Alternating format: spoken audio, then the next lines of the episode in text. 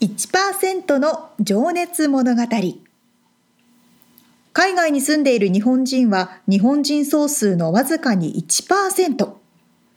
この番組では海外進出や起業を果たしたビジネスオーナーや経営者また各業界のプロフェッショナルな方々へ対談形式でインタビューをしていきます日本の未来を背負うグローバルなプロフェッショナルたちの仕事哲学と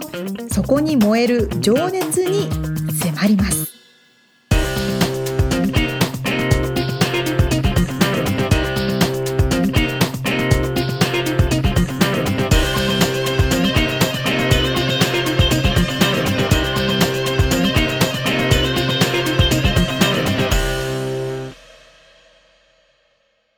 こんにちはこんにちは。 1%の情熱物語ついに40回ですすごいね、40回もやってるっつねあっ。ってという間ですようん、聞いてくださってる皆さんありがとうごあざいりますがとうございます。さあみつさんなんか話そう、話ないかなと思って、さっきあの、沙織ちゃんに聞いたんだけど。あの、ジム行ってますかっていうね、前にあの、ボクササイズやってるってそうそ話をうそうね。そうそうもうねしてたから行かなきゃいけないのは分かってるんですけどねうん筋肉痛いなとこれ思ってなになになにこみれ。つさんはいジム行っていますけ、なんで行かない、行けないんですか。時間ないもう時間ないんですよっていう言い訳ね忙しくてう、んそ仕うそうそ事う。そうそうまあ、プライベートもか。そうですうねん。みつさんジム行ってますいや俺はジムに行かない人なんですよだけどあの筋トレはしてますよあの夜寝る前にうん僕はあのお風呂に浸かるんですけどうんうんうん必ずはいはい多分にねでお風呂に浸かった後に45分ぐらいうん筋トレをしながら結構やりますね45分ってまあいろいろ順番にこうメニューがあってですねああそう腕立てして腹筋してへ背筋して毎日毎日すっごいまあでもそれが楽楽っていうかなんだ1週間に3回ぐらい1時間とか2時間とかうんうんうんってやるよりも毎日やった方が、まあ、30分ぐらいの時もあるかもしれないけどそうなんですよジムにね何が問題ってね行って時間かかるでしょそうやってうまた帰ってきて車運転してっていうのが大うん一仕変事じで、ゃんうんそうなのそうだからじゃあそうしよう毎日15分そうそれねこの前ねちょっとねアプリをダウンロードして おうなんかこう20分コースとかおうおうおういいじゃんっおういいじゃんてやり始めて1回で終了してるからあ もうまたまたやってみますうんダメもう一じゃ回やんってみますじゃああれだモチベーション作りから始めないといけないそうなんです俺の場合はもう波に乗りたいっていうモチベーションがあるかそらこね、そそうういうことか。波にモチベーションを見す逃したくないっていうか逃すのが悔しすぎるからそのために筋トレを毎日やる。そうそうだからモチベーション作りが先ですよそこですね。はうん。あんま痩せたいとかもないしい、な。うん、じゃあ別にする必要ないんじゃないの別いにや、でもねじゃあ強くなりたいって健の康はであるあ。強くなりたいんだなんかあった時になんかパンチとかしてやうんやっつけたいってのはある。彼と喧嘩した時にとかうん。そ それはない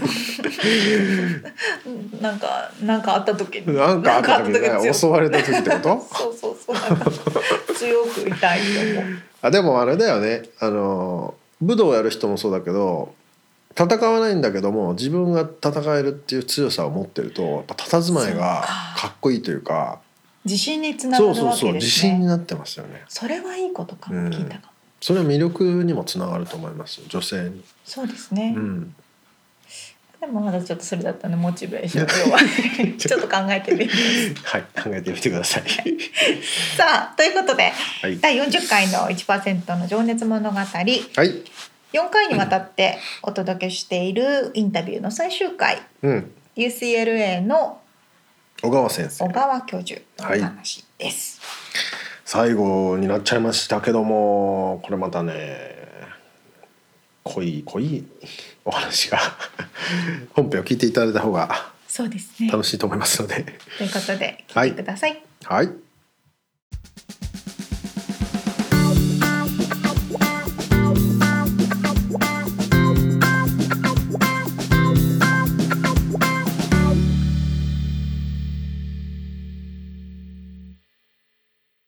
最後のちょっとセクションというかですね、うんあの未来のお話をちょっと伺いたいんですけどははは未来に向けたお話うんえーっとねその僕ちょっとここも皆さんに聞いてるところで、うん未来の先行投資というか、まあ、自分への投資として意識して続けていることってありますかっていう質問なるほど毎日続けているところまあ毎日じゃなくてもいいんですけどこう意識してこういうことはやってますっていうももしあればううんん別にこれはなくてもあれですけどうんそうですねはもう本当繰り返しになりますけどうんなんか、えー若い人や同年代、えっと、年配の方含めてうんやっぱもう話すことによって自分をに刺激を与えるっていうのは、えうーん常に怠ってはいけない、うんうんことと心がけて、うんもう本当に時間を作って割いてします。うんそして、えーできないことにわざわざチャレンジしますね。ほあの僕あの分かりやすくあ僕、えっとトーランスにある西大和学園っていうのがありましうて、ええ日本で、語む習合ねはい、そうです。で、あの娘も娘上の娘は中学校全日制毎日通わ通ってえーおりましたし、うんえー下の娘も今土曜校に通っておりますけども、うんそういったえっとまあねいきさつもありまして、はい中学あそこで講義したりもしたことあるんですねあそうです西か大和学園おでーその時もそのそのことをあのできないことをチャレンジするっていうのをどのようにして小学校と中学校の生徒たちにおお話したらいいかなと思って考えたのが、はいやっぱり背伸びをしたら背伸びを背は伸びるというふうな、あまあ、フレーズを考えまして。なるほどなるほどで僕言ってたんですねであの僕あの、まあ、背は大きい方ではないので、うん実際の背は伸びなかったんですけれどもあ の僕なりに、はいえー小川力というものは背伸びをしてきていて背伸びをしてきていたらどんどん伸びたよとなるいほうどふうにまあね小学う校ん中学校に説明して、まあ、どんどん背伸びしてくださいとうんだから今背伸びして届かないところでも届くようになりますよしてたらっていうふうな、んえー言い方をしたんですけどもそれはもう常にやっていますなるほどわかりね。やすいですね。うんその例えば、 うんとても。まあ割とでもそれ日本人的にはちょっと苦手なところというか謙虚な謙遜してしまうじゃないですか、うんいろんな部分でいや私にはできませんとか あのちょっとまあエクスキューズというかねうん、あのそうなんですよね。そういう意味ではあのいや俺できるよって言っちゃった方が、うん、やらざるを得なくなるというか、あので成長するみたいなところはあるかもしれないですそう思いますね。うんでね背伸びしてあのやったにして失敗したにしても、う周りはきっと温かい目で見てくれるだろうし、んうんでせ一回失敗してるんでこの次やった時に今度届きますからね。うーんは一回失敗方法を知ってるい。から、うん、そう。これやらないけりゃいいっていう、うん。うん、でそうすよねもうだからね、そこそこのね心がけっていうか、えー自分の覚悟的にそれはもう本当に日課としてなるほど、はうん、い失してますね。敗をしに行ってるわけですねそうですねチャレンジしにうん、ごめんなさい毎日あの走るとか自転車をこぐとかうんジムに通うとかそういうことはしいしやて いやないのでや申し訳ないですけど。全然まあうでもんねその意識してらっしゃる、うんわかりましたじゃあ次の質問なんですけど、うん今直近の目標とうんうんうんもし将来的なビジョン、まあ、先ほどちょっとお話に出たもう世界を変えてやるっていうのがもう一番うん大きなものかもしれないんですけうど、んうん何かちょっとここで伝えられることがあればお願いします。そうですねあの本当にやりたいことがやれているのかどうか、うんで、ね、ノブリス・オブリュージュは、うんまあ、自分の成長するとともにやれることもね成長しないといけないのでうんそれがきちっとできているかとかいうのがあーまだ自分で満足できないのでやっぱそこが自分でやれてるなと本当に実感できることを挑戦していく。その道への挑戦の途中でして、うんまあ、でもそういうそういうと、まあ、本当に概念的になってしまうんですが、まあ、具体的に言うとやっぱり本当にさっき言ったように、うん本当にやりたい、えー例えばもう歯科とこ、ね、英語って関連してるとおっしゃうんあのお伝えしたんですけども、本当にあの日本っていうのは経済大国ですよね今中国の次の3位でしょうか、うんうんえー先進国で世界3位である、はいで食文化も素晴らしく発達してもはういフランスなんかと並んで1位2位ですよね食文化。はいまあ、しかしながらその食文化を担うそのお口の健康といいますか歯の健康が実はは先進国中最下位と言われてるんですね日本国それ民の。は興味深い話だはい、で英語力も先進国中最下位なんですね。なるほど、はい、でそれも共通項になっていてで私はその私の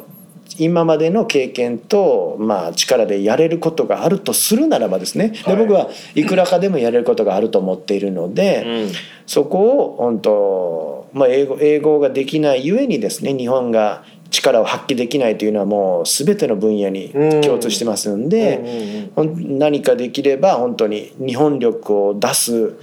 えーことができうれん、ば可よ能い性ながとだい。ぶ広がりますもんね、はいその英語ができるだけで、うんうん、で、えー、と歯というのもあ歯がなくなると本当にあのお年寄りになった時に、えっとお食事ができずですね、えークオリティオブライフも下がり、うん健康状態も下がるというのは、んもう何て言いますかなんていうか論文がどうなのとか言う前にもう人間の摂理としても当然のことなので、うんでそこを、えーそこを本当日本国民の歯のレベルを本当に食文化経済力と合うところまで上げると,、うんというような仕事ができれば本当に幸せだなと思っていますね。なるほどね、うん、関連づいてるわけですねそうなんですよ本当実は関連しているんですね。面白いなうんそそこなんか本当不思議にね抜け落ちてるんですよね。ななんでだろう素晴らしい日本の国で歯と英語抜け落ちてるんですよね。もうもうその他のこと素晴らしいところいっぱいあるじゃないですかねそうで日すね本は。はい、うんちょっと後でいやいや、うん後で深く考えたくなるようなことですね。これねはええじゃあちょっと最後の質問になります、うんうんあのすみません時間を取ってい、いやいやいや、あの今後活躍するであろううん、その娘さんたちもそうかもしれないです,、うんし若い世代ですねうん、で、えー日本在住の、まあ、皆さんも含め若い世代へのちょっとメッセージを小川先生の方から最後にいただきたいなと。そうですね。はいあのもうもう至る今日のお話で途中途中に、うんうんあのメッセージ的なことも申してますので、メモがね何ページもねえあまり、えーであの残ってないかもしれないですけども、いやいやまあ、ちょっと2つだけ、はいあのえまたこの場に及んで2つもあるのかなと思思われると思うんですけ どもうんあの2つだけなんですけども、 はいあの本当に、えー皆さんはまずですねあの出会いを大切にしてほしいということですね。あこれはもう若い人とかじゃなくてん僕もそうだし、うんあね、人生いつもという感じなんでしょうけども、それじゃあ誰と会っていったらいいのっていう次に質問があると思うんですけれどもいやここは僕は自分なんですよ、うんえー自分が知らなかった自分と出会っていってくださいと。うんだからね背伸びをしたら背が伸びるのもあるいはできないことにチャレンジするあるいは違う場所に置いてえ自分に刺激を与えるというのも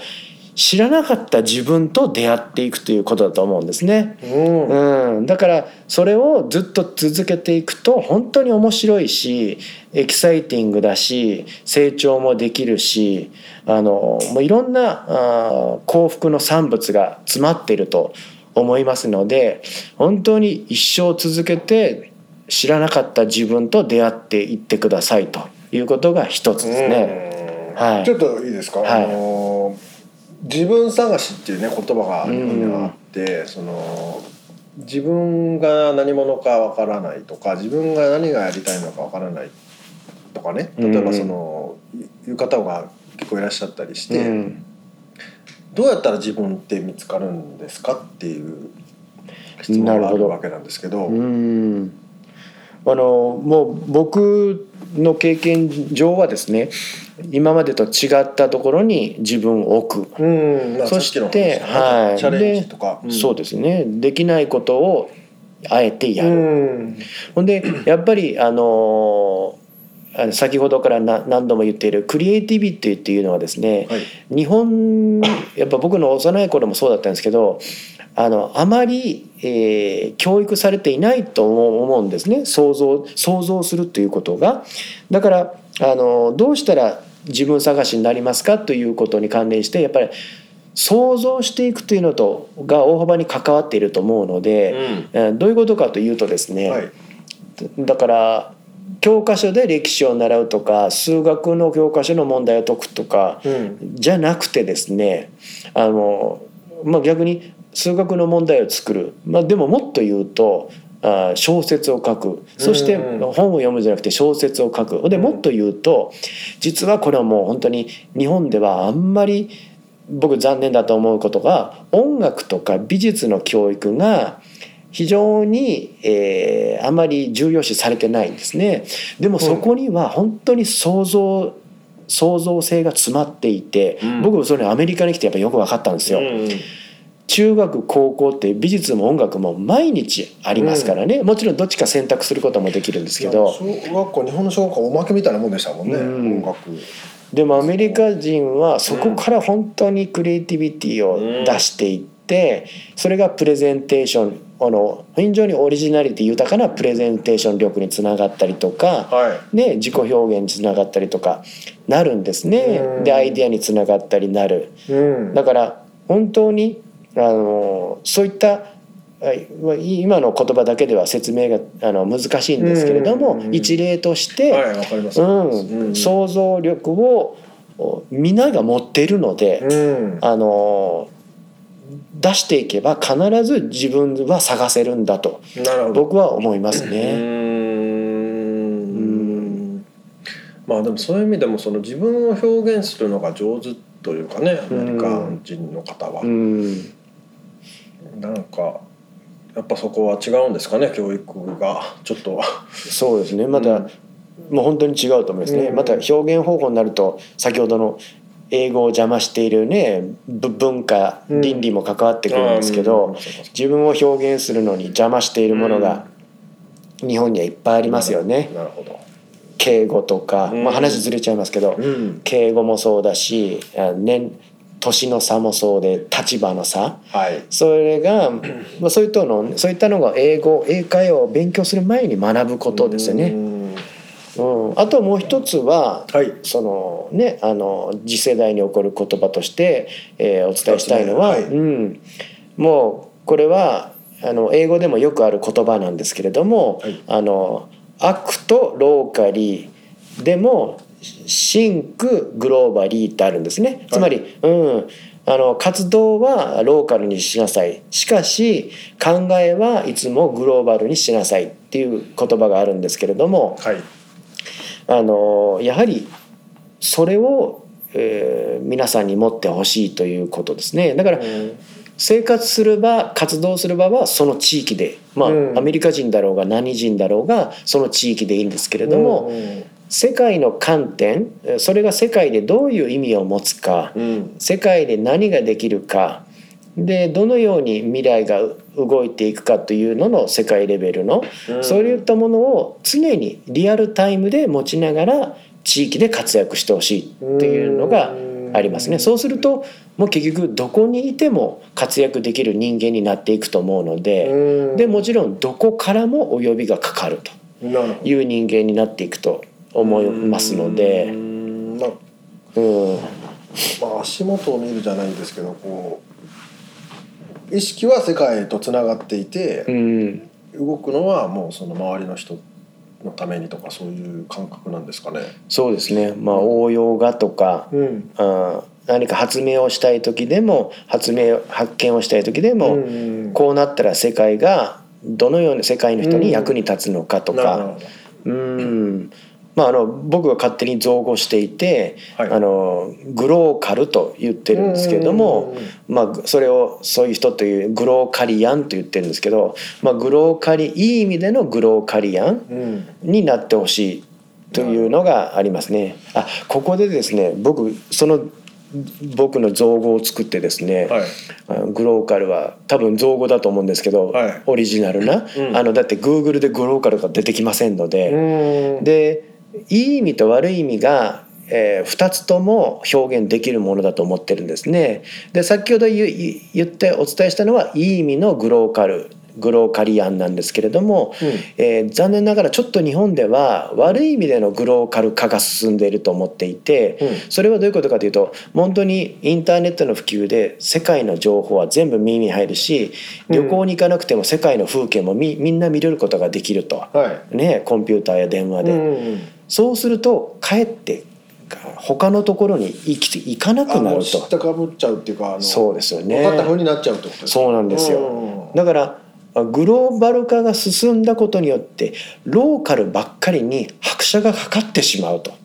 海外旅行行かないとか留学もしないとかもうあの仕事の場も世界なんか考えないとか、だからそれが非常に僕らの研究者の中でも起こっておりまして。ははい、だから悪い意味でのグローカル化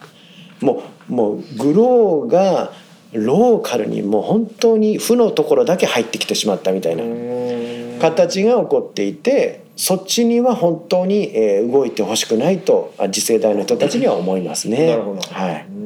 うんうんちょっとそのどどこと他の言葉で言うとなんか井の中の蛙的な ことになっちゃいけないよっていう感じそうなんですよすねあの実際体験しないとわからないじゃないですか、ええいくら風景を写真で見てもはいはいはいあるいはあの英会話学校に行ったとしてもうん英語の本園だとしても、アメリカのケンタッキー州やミシガン州に行って英語英会話はできないわけなんですよね。んうん本当に独特なお方言もあったり、うん速さも違えば、えーイギリス英語アメリカ英語は違うし、うんで生の英語はもう教科書の英語とは違うわけで。はいだから、ね、もちろん文化もそこに行けないと触れない触れることはできないだから本当に空気を吸いに文化を感じに肌で感じそういった意味でのグローカル化をしてほしいと思いますね。なるほどなるほうど、んありがとうございます本当にでも僕もアメリカに来て自分の人生がなんかすごく豊かになった気がしていて、でまああの海外に出てきた方がいいよっていう意味も込めてこういうのもやってるんですけどなるほどなるほどうんなんか、ね、何が正解正しい間違ってるかとかわからないですけど、やっうんぱなんかそこでね感じるものはたくさんあるんじゃないかなと僕も思いますんで、うんありがとうございますい。やいやもうね素晴らしい企画をどうありがとうございます。いえいえうんちょっとねまだまだ聞きたいことがあと3時間ぐらいあるんですけどそうですね 多分体力が持たないと思ういやいや第2弾はいつかするという。じゃあ今日のところはこれぐらいにして、うん僕は一番番重要なところは取っておきます ので、あそうだ はなかなか面白い先生でいらっしゃいました、あのじゃあ今日あの1%の情熱物語あの特別にあの3人のオーディエンスの前でありましたけども皆様ありがとうございましたじゃあ、あのカリフォルニア大学ロサンゼルス校、まあ、UCLA 歯学部教授の、えー小川先生のお話でしたありがとうございましたい、はい、ありがとうございました。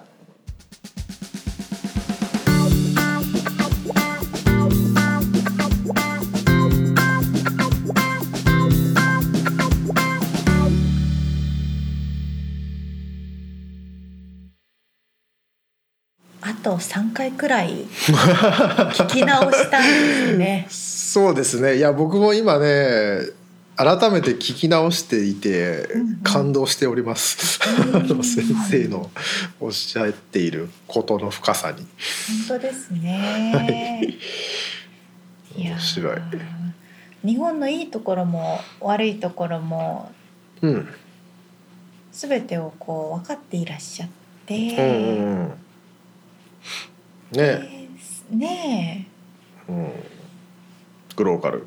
そうグローバルな立場でお仕事をされていらっしゃって、うんうん、なんかやっぱもう一回あと3回ぐらい聞きます聞き直さないとね、うんまああの出会いを大切にっておっしゃっててねその後にね自分との出会いそってうそれもまたなるほどハッとしましたねハッとしましたよねでもおっしゃる通りで本当に自分の知らない自分って山ほどいるんでしょううね、んいやでも本当にあの先生がおっしゃってたように、うん知らない自分と出会う時の、うんこのなんつうのかなエキサイティングな感覚そうですね。あ俺こんなことできたんだとか、うんうんうんうんうん。ちょっと恥ずかしかったけどいけたじゃんとそうかそねうそうそうそあう。の しかもその自分と出会えるのって自分しかいないですからねね。本当それってまあ幸福の産物という言葉を使ってましたけど、うん。い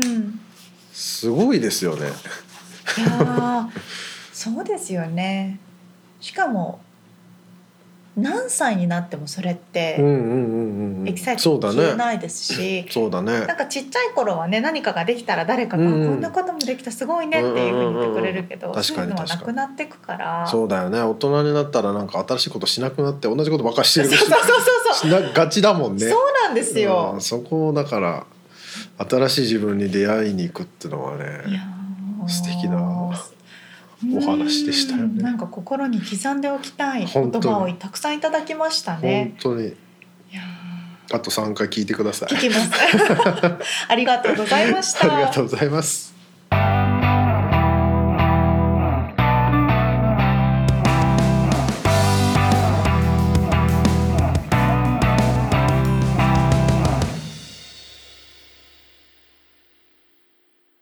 リアルアメリカ情報。よーまた忘れてたさあこのコーナーはロサンゼルスからアメリカのビジネス情報、生活情報をお届けしていきます。はい今回は進化する広告のスタイルっほて思ったんですけど、ううんでもこれ進化してないのかなもしかしたらロサンゼルスとかずっとあったのかなって思うんですけどうん私アメリカに来てさすっごく驚いたのが、うん空を使った広告が多いってこおとミツさんにはもう普通になってるかもいや多いと言われるほど浮かんでこないね今浮かんだの2つ私もサムさんの2つじゃあ 日本で見たことないですよでもちょっと今聞いてる人はそう何も三つ分かんないかもしれないけどそうですね、うんあのひ多く見かけるのが、ええは小型飛行機セスナあなどでい3つ三つね、あ三つあったでしょ。 セスナとかの後ろに大きなバナー広告を引っ張って、はいパタパタパタパタってセスナが動いていってバナーがそう広そう告になるっていうね。これ想像つくかな皆さんまあ刹那一人一人か二人乗りの飛行機でうん。紐がビヨーンってケツからあ、そうそうそうついて続いいて、ていてその旗をその後ろに引っ張ってるんですけどだからそれが飛行機がブーンって飛んでいく後ろの方にそうそうそうそうでっかい看板みたいな旗がなびいて布る、がなびいて、うん、それが広告になると。広告がね、はい、よくこうビーチの上とかね、はいはい人がたくさんいるところの上とかで飛んでますよね。そうそうそう絶対見ちゃうもんね、もう見ちゃうね、なんか写真とか撮っちゃうみたいな。そう。うん、 あ他は二つは？のブリヂストンの気球飛んでますね。うんグッドウィルも飛んでますね。あじゃあごめんごめん間違えたブリヂストンは日本かうん そうそうそう。あのそうじゃあグッドイヤーグッドイ ヤー。グッドウィルイヤじゃない。グッドイヤー。そうだグッドイヤーのあれもだからタイヤかの会社ですよねそうなんです。ブリヂストンはだからゴムのタイヤの会社だから俺ちょっと間違えたんですけどおーそうそうでそのゴムを使ってるのか知らないけどグッドイヤーの赤と黄色の気球がね飛んでますね。この街本の当だ界隈をねタイヤの会社うん、飛んでます飛んでます。飛んでるんですよゆっくりプカプカプカプ絶カ対と見ちゃうんで見すちよゃうの。わかります。じゃあたまになんか手手とか振っちゃうみたいな。あー手は振らない けど写真は撮ったことあうっる、ね取っちゃいますよねなんか。あとはうん、あれですか三つ目どれだろうレアなやつ。まあいじゃあ沙織ちゃんからさ私は飛行機の、うん飛行機から出るおなら水蒸気 おならみたいなやつなんか白いこう雲みたいなのでそう文字を書くそうです、ね、同じですかあ同じでしたああれはすごい技術ですよねあれは確かに日本には見たことなかったねあのあれも文ね字を書くというのは長く 文字を出していくとかではなくてポッポッポッポっていうドットみそうたいねな飛ものを行機雲をそうそうそう点天で井に作っていって、それが文字に見える、うんまた綺麗に見えますよねねでもあれ広告っていうよりも「あの Will You Marry Me」とか「あのラブマイクラブジェニー」とかそそれもあるんだういうやつでしょもう私外交で見ましたあほ そう保険会社の外交とあマジっすかうん、俺そんなんばっかだけどねあそうなんだじラゃブああだからあのれでプロポプロポーーズズしちゃうみたいな話が大きいですよねでもさあれゆっくり作っていくでしょあれそうそうだから消えちゃうんだよあれあそう最初の方のやつがさそうそうそうそう早くしないともう読めないよレイユが読みがない みたいな読めないしもう誰かわかんないいやなんかそういうのがいろいろあってあこれ日本でどれも見たことがなかったから確かにねああマーケティング方法違うなと思いやっでてもあれだから日本だと空がちっちゃくって見えないんじゃないの、そうなの都ビ会ルにね隠れちゃうからねもしねもしくは田舎に行ったら見えるけどそんな田舎でやっても誰も人が少ないからさポリスとか呼ばれちゃうんじゃないですかうんなんかあったよみたいなそうそうだから都会でやろうとするとだからそこはロサンゼルスの特徴かもね都会なのにうんうんだだっ広いっていう、そうですうね、ん、特に空が LA 広いだからうんうんうん、うん、しかもずっと晴れてるみたいな。そうそうそれ大きいですよきねっと、ううんん多分そうそうでねあれっていくらぐらいなんだろうって調べてみたんですあそれ興味深いあの小型飛行機の後ろに大きなバナーを引っ張る広告、はいはいはいミッツさんどれぐらい1時間いくらだと思いますまあ100万はいくでしょうね5万ドルあのね1時間のフライト400ドルから500ドルって書いてある安いな安マいジとで思ってで他のいろんな費用を加えても1000ドルぐらい多分あのデザインとかそういううの、んえとか思って安っって思ったんですよ多分まあ、あれうん、うんはいどうぞいや一般の人がやってんのかなそのセスナ持ってる人がなんかねそういう会社がいくつかあって、うんちっちゃい会社で多分もう個人経営みた会社でいな所有そうそう個人経営みたいなで多分すごいシンプルな文字だけとかのうんバナーだったら多分それぐらいの値段うでんただその企業がやってるみたいな大きなのだったらもっと値段はすると思うんですけどあそなんかうだけどださあのビルの、まあ、それこそフリーウェイとかのビルボードとかなんてもう何万ドルの世界でしすごいお金しょますよねそれに比べればあれ絶対見るもんね見ますよねお安いねえできるじゃんと思ったんですよ、ねそうそうそうそうちょっとあじゃのあウェブサイトの方にブログに載せておくんで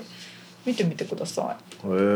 へえ面白いねねなんかびっくりしちゃった私もなんか100万ぐらいするのかなとちかなみにあのグッドイヤーの気球はね俺ちょっと調べたことがあるんだけお、ど、ね、うん乗れないんですよあれあそうなんです 一か般の人の乗せてくれないんですよえー乗れるかなと思ったんだけどなんかね申請しないといけないそのまあし勉勉強っていうかなんなんていうんだろうななんかちゃんとしたあの申請をして通らないと乗せてくれないへえちなみにあの雲はみ調べてないんですかかも調べてないですあれいくらなんだろう高そあれでうプロポーズするのいくらなんだろ結構リスキーですよだって雲消えちゃうかもしれないです風吹いたらできないし、うねえいや気になるなまたま、ちょったとなんか分かったらおお共有しますね、うんというようないろいろな空を使ったうん、広告などもありますなるよほどとねいう面白いリアルアメリカ情報でしたはい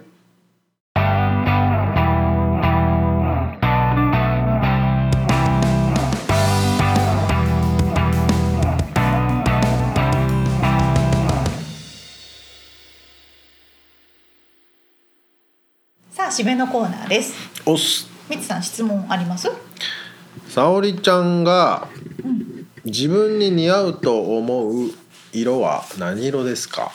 私はねからし色ですからし色ってあの黄色いちょっとくすんだ感じのか黄色色なんかねそれは昔からでうん私似合う色似合わない色やっぱすごいはっきりしてて、うんでテレビの仕事してるとうんうんうんうん画面でわかるじゃないですそか、うだよねあのね真っ赤とか真っ青とかは似合わなくてうんであとパステルカラーもね似合うパステルと似合わないパステルがあるんですようん多分肌のその薄い黄色みとか淡いうんそうそうそうそうそうからしは似合うんだあれも似合いそうだな想像したでもからし色の服も着たことある日本で持ってましたけどこのドレスみたいなの多いのか日あそう本かだとななんかちゃんとしたお洋服が多いのそうだでなこっちだとあんまり浮いちゃう浮いちゃうじゃないですか、まあちょっとねロサンゼルスでちゃんとした格好してると、うんうんうんそうなんですよねそうなんですよね。そうそうそあえてだらっとしとかないとっていうう。なんかこう ね、そうそう狙われちゃったりするじゃないですうかん。ちゃんとしてたりすると。まあねいろんな意味でそうそう目立っちゃいますねそうそううそう。だからね、その防犯もかまあの考えて。んなるほどなるほどそんなみつさん は。あ俺もね質問しながらあれだったんだけどなんだろうね俺わかんないけど赤色が似合い態度を持っている、何それ願望？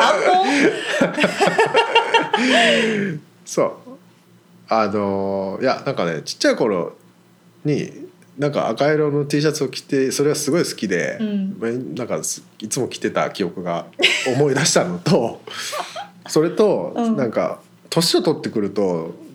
服が暗い色ばっかりになってくるああ。じゃなそうね。無難に無難にというかそうそうそうそうまああとねなんていうのかな合わせやすいとかそう。ね、そうね。黒の方が合そうわせなんやですすよね。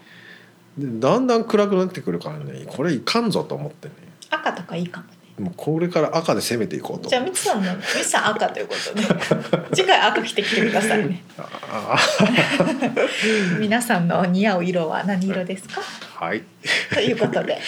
あ第40回の1%の情熱物語、はい今日お話しした内容ですとかリアルアメリカ情報でお伝えしたインフォメーションは、うウんェブサイトの方に記載しております。うん、 podcast.086.com podcast.086.com で検索してください。はいもしくは1%の情熱物語で検索してみてくださいはい。さあ、はい11月は4週はい5週ありますね。はい次回はなんとですねはいはい号外が出ます 号外号外番外なえっとなんていうのこれ特別編特別編をちょっとじゃあ短縮バージョンの実はですねあの小川先生にですねもっと話を聞かせてくれとうんうんうんいうのもありましてですうんうんうね、んもう10分ほどおスペシャルエディションおの音声がありますのでということで来週はそちらをそうですね聞いていただけでればとも思いますねこれ番号つけませんのでああそっかそっかそういう意味で号外と言いましたあのわかりましたボリューム40なんですけどうんうんボリューム40の、えー、なんていうの番外編、うんこう特別編そスペシャルエディションうです はいということではいまた来週じゃあねー